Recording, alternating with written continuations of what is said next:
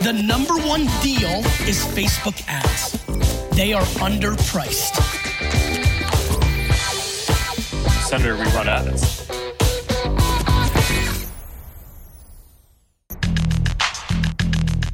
Bienvenue dans No Pay No Play, le podcast qui résume vite et bien tout ce que vous devez savoir si vous utilisez la publicité Meta pour développer votre business.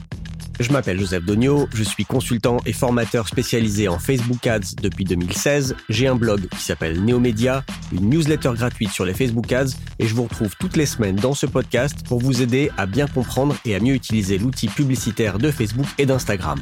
Aujourd'hui, c'est le dernier épisode de No Pay No Play pour la saison. Enfin, je fais pas vraiment de saison dans ce podcast, mais on va dire la saison, euh, l'année scolaire, pour être plus exact. Je fais un petit break estival de podcast et de travail. Pas un mois et demi, je vous rassure, mais voilà, j'ai envie de lever un petit peu le pied jusqu'à la rentrée. Donc je vous retrouverai soit fin août, soit début septembre avec un prochain épisode. Je m'arrêterai pas pendant l'été. Il y aura sûrement des replays et des contenus exclusifs des prises de parole que j'ai fait à droite à gauche que je n'avais pas partagé ici.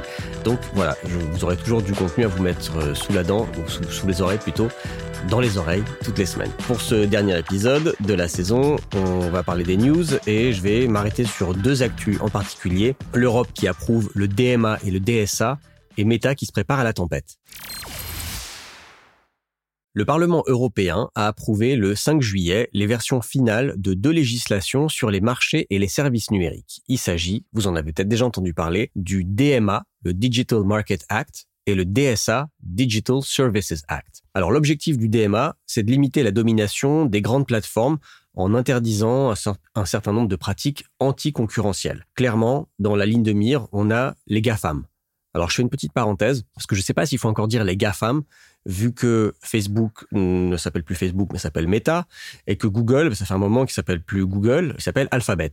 Donc est-ce qu'on doit dire les AMAM, ou plutôt les MAMA, ou les AAM, je sais pas, j'ai pas la réponse. Si vous avez une préférence, vous pouvez euh, me l'envoyer euh, sur Twitter, sur LinkedIn ou m'envoyer un mail. Donc voilà, clairement cibler les GAFAM, mais aussi des réseaux sociaux, bien sûr, comme Twitter, TikTok et d'autres. Ça, c'était pour l'objectif du DMA. L'objectif du DSA, c'est de mettre un terme aux zones de non-droit sur Internet. Mais je vais rentrer dans le détail et vous expliquer exactement ce que ça veut dire.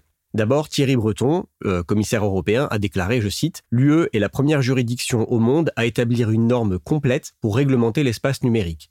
Nous avons créé un cadre commun pour les services numériques qui doit être respecté de la même manière partout dans un marché unique de 450 millions de consommateurs. Fin de citation.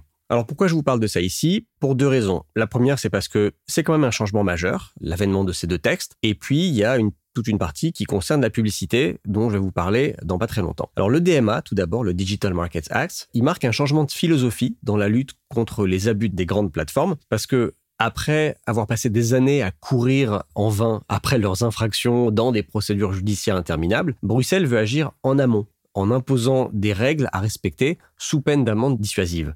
Donc l'objectif, c'est d'agir avant que les comportements abusifs aient détruit la concurrence. Donc, qu'est-ce que va permettre le DMA, par exemple? Il y a beaucoup de choses et le texte n'est pas encore euh, n'est pas encore officiellement voté par euh, le Conseil européen. Donc, euh, je vous referai certainement un épisode quand les contours seront plus précis, mais je vous donne quelques exemples.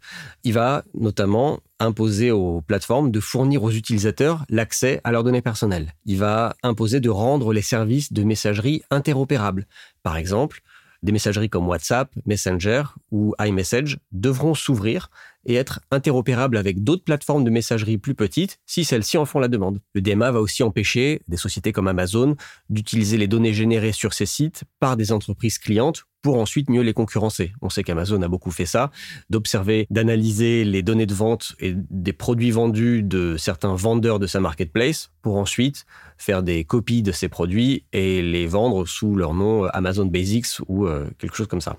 Donc ça, c'était quelques exemples pour le DMA. Pour le DSA, ça nous concerne un petit peu plus, nous dans la pub ciblée. Alors ça va imposer des règles de modération de contenu beaucoup plus strictes et une obligation de retrait rapide des contenus illicites, notamment tout ce qui concerne l'incitation à la haine, l'apologie du terrorisme ou la pédophilie. Ça va interdire de vendre des produits contrefaits ou défectueux, qui peuvent s'avérer dangereux, comme par exemple des jouets pour enfants qui respectent pas les normes de sécurité. Ça va interdire les dark patterns, vous savez, ces, ces écrans, enfin ces interfaces où il est plus facile de cliquer sur un bouton qui est lumineux par exemple ou de couleur claire qu'un bouton qui est de couleur foncée. Évidemment, le bouton de couleur claire vous, engage à vous abonner sur euh, un service que vous n'avez pas forcément, euh, vous n'aviez pas forcément l'intention de faire. Euh, ça va aussi donner un accès aux algorithmes utilisés pour recommander du contenu aux utilisateurs. Donc, il va y avoir une, obligation de transparence et d'ouverture sur les algorithmes qui ne sont plus censés être des boîtes noires.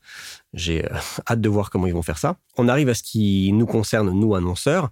Il y aura l'obligation d'un consentement explicite pour pouvoir diffuser des publicités ciblées. Le but étant de renforcer la protection des données personnelles qui sont parfois issues de plusieurs sources à des fins de profilage publicitaire. Voilà, typiquement, c'est ce qu'a fait euh, Apple avec euh, iOS 14. Il y aura aussi l'interdiction de la publicité ciblée à destination des enfants et l'interdiction de la publicité ciblée en se basant sur des critères sensibles comme la religion, le genre, l'origine ethnique et les opinions politiques. Meta a déjà pris des mesures en ce sens. On ne peut pas aujourd'hui sélectionner des critères de ciblage si on cible des audiences de moins de 18 ans. Donc, euh, en gros, si on cible les, les, enfants ou les adolescents, on va dire, de moins de 18 ans, on ne peut pas mettre des critères sur leur centre d'intérêt ou leur comportement. Et on ne peut déjà plus utiliser des critères sensibles comme la religion, l'origine ethnique, les opinions politiques ou euh, l'orientation sexuelle, par exemple, sur Meta depuis, euh, depuis quelques mois. Donc Meta a déjà un petit peu pris les devants pour se mettre en conformité avec ce texte. Alors qu'est-ce que risquent les, les grandes plateformes? Bah, elles risquent gros en fait. Les amendes prévues dans le texte sont jusqu'à 10% de leur chiffre d'affaires annuel mondial pour les violations du DMA et 6% pour les violations du DSA. Donc si on prend l'exemple de Meta, qui a fait un chiffre d'affaires de 120 milliards de dollars en 2021, il risquerait une amende pouvant aller jusqu'à 7 milliards de dollars. C'est pas négligeable.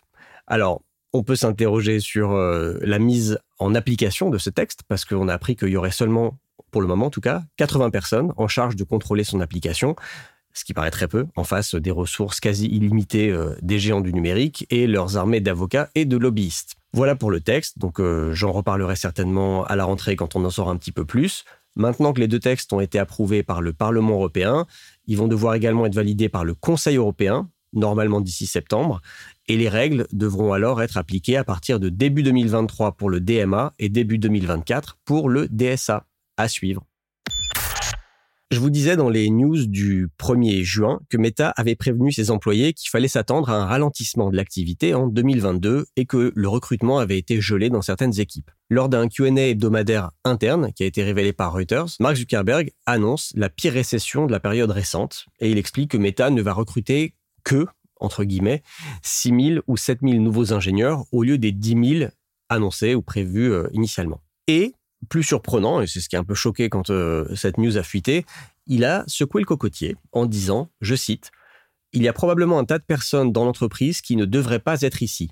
Une des raisons qui m'incite à augmenter mes attentes et à annoncer des objectifs plus agressifs est que certains d'entre vous décideront peut-être que vous n'êtes pas à votre place ici, et ce processus d'autosélection me va bien. Fin de citation. Ça me rappelle, il y a quelques années, euh, juste après la tourmente Cambridge Analytica, Zuckerberg avait annoncé qu'il était un wartime CEO, un, CEO de guerre, de temps de guerre. Ben, on dirait qu'il a ressorti cette casquette. Et le même jour, dans un autre mémo qui a fuité euh, cette fois dans The Verge, Chris Cox, le Chief Product Officer de Meta, prévient, je cite, Nous sommes dans une période grave et les vents contraires sont violents. Fin de citation. Il parle de croissance ralentie, lui aussi, et demande aux équipes d'exécuter parfaitement, sans compter sur un afflux de nouveaux ingénieurs et de budget. Enfin, il précise que les plus gros challenges pour le business publicitaire de Meta sont les changements liés à la perte de données, un euphémisme pour dire fucking iOS 14, et à l'environnement macroéconomique. Et enfin, il explique que la, la monétisation des Reels le plus rapidement possible est une des premières priorités.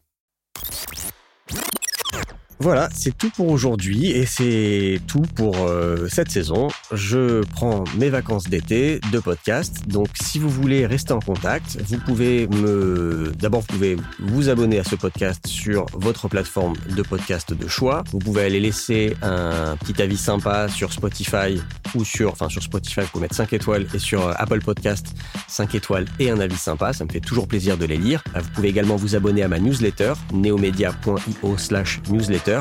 En fonction de votre profil, vous aurez une séquence de bienvenue un peu personnalisée avec des contenus adaptés euh, à votre niveau de Facebook Ads et à votre job. Si, si, je vous assure, allez essayer. Bah, c'est tout pour le moment. Comme je vous ai dit en introduction, il y aura des replays et des contenus euh, exclusifs cet été.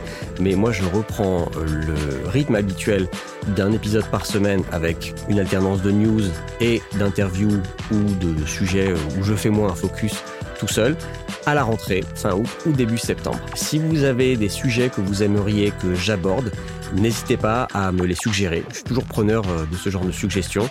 Vous avez tous les liens pour me contacter en description de l'épisode. Et voilà, c'est tout pour le moment. Je vous souhaite un très bel été. Merci de m'écouter, merci de m'accorder votre attention chaque semaine. À très vite dans No Pay No Play. The number one deal is Facebook ads. They are underpriced. Senator, we run ads.